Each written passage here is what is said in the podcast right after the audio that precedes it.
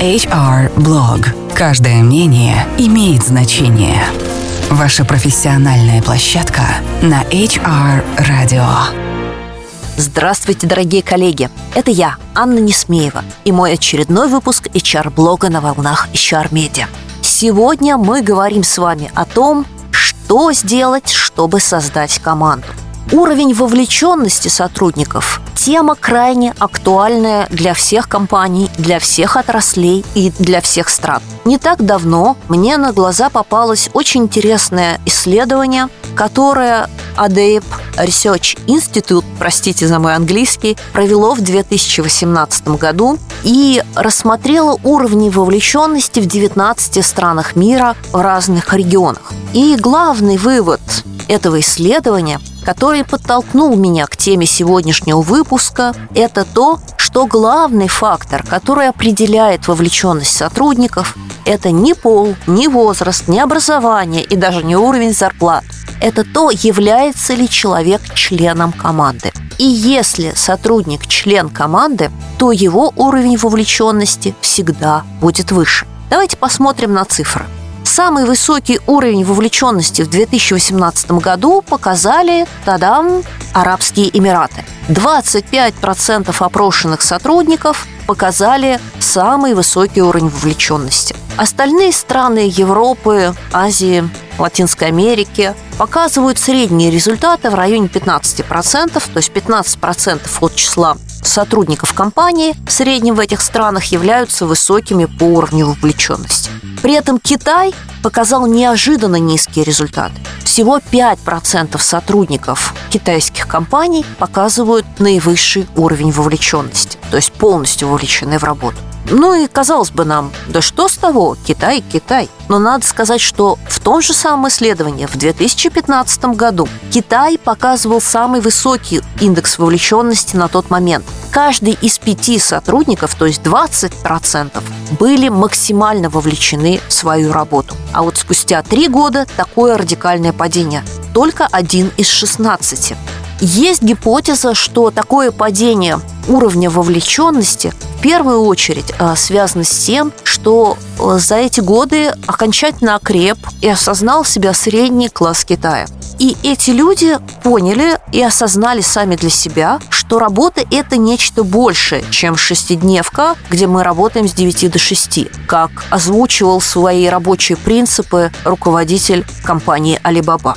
При этом надо сказать, что в Арабских Эмиратах 29% полностью вовлечены, и одновременно эти же 29% являются членами команд.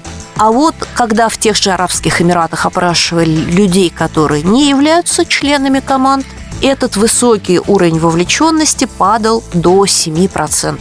Очень интересно.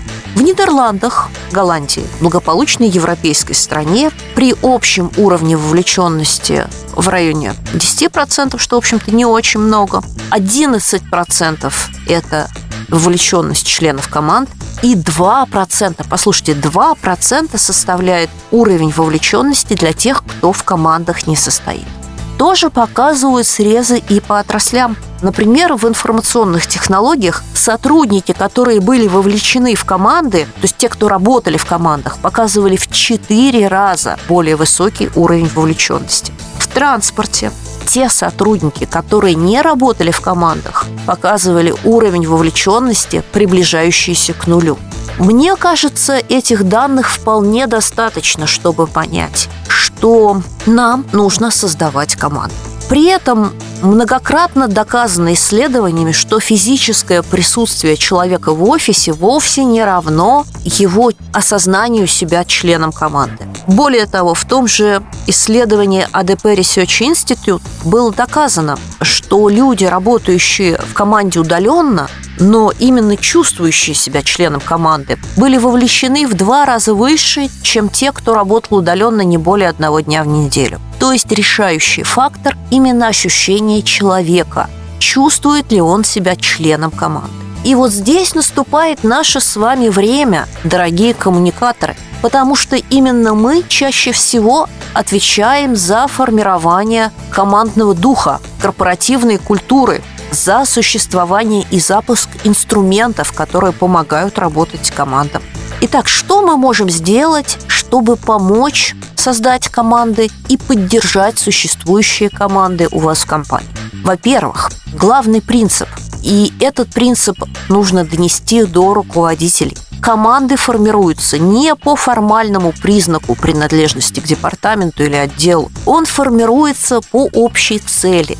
Поэтому в проектных организациях команды формируются автоматически, да, это проектные команды, и, как правило, они достаточно сплоченные, потому что у людей есть общая бизнес-цель возникают общие коммуникационные процессы. Да? Дальше уже вопрос тем лидера, как он работает с командным духом. Также точно мы можем говорить о том, что в клубе болельщиков или там в клубе сторонников здорового питания командные отношения формируются очень быстро. Итак, главное – наличие цели. Второе, что мы можем и даже должны делать. Мы должны учить менеджеров или лидеров проектов работать с командой, правильно ставить задачи, правильно коммуницировать и правильно поддерживать, мотивировать своих сотрудников. К сожалению, очень часто, когда лидерами проекта или менеджерами становятся наиболее эффективные в рабочем процессе сотрудники, их коммуникативные навыки, их лидерские навыки хромают. Они не знают, как часто и о чем им надо разговаривать с коллегами, как поддержать их, как напомнить о том, что нужно сделать, чтобы никого не обидеть как дать обратную связь, о которой мы с вами говорили в предыдущем выпуске, как оценить результаты, не имеется в виду именно эмоциональная оценка, а не KPI. И вот этому нам вместе с HR нужно обязательно учить лидеров команд. За нами, конечно, блок коммуникации. И, наконец, третье, последнее, что мы можем сделать, чтобы помочь нашим командам, это создать и развивать каналы коммуникаций. Потому что сегодня команды, как правило, носят распределенный, удаленный характер. Редко команда вся сидит в одном офисе, в одном месте. Даже если это так, люди уезжают в командировки, путешествуют по городу, уходят в отпуска, отправляются в другие офисы и так далее. То есть мы должны создать площадку, где эти команды могут общаться. И хорошо бы, чтобы на этой площадке можно было ставить задачи и контролировать процессы, обмениваться не только сообщениями, но и документами и файлами, вести общие календари, ну и, конечно, создавать живую ленту, чат, эмоционально поддерживать друг друга.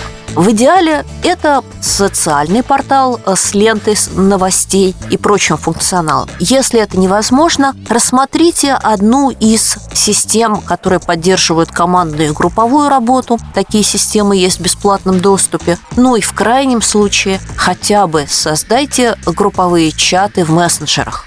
Задачу постановки задачи контроля это не решит, Задачу календарей это не решит, но это поможет хотя бы постоянной коммуникации внутри команды.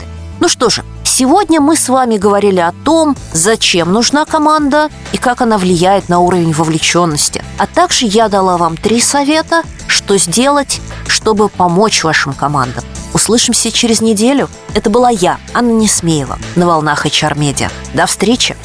Это был HR Blog, ваша профессиональная площадка на HR Radio. Все программы можно скачать на портале hr.media.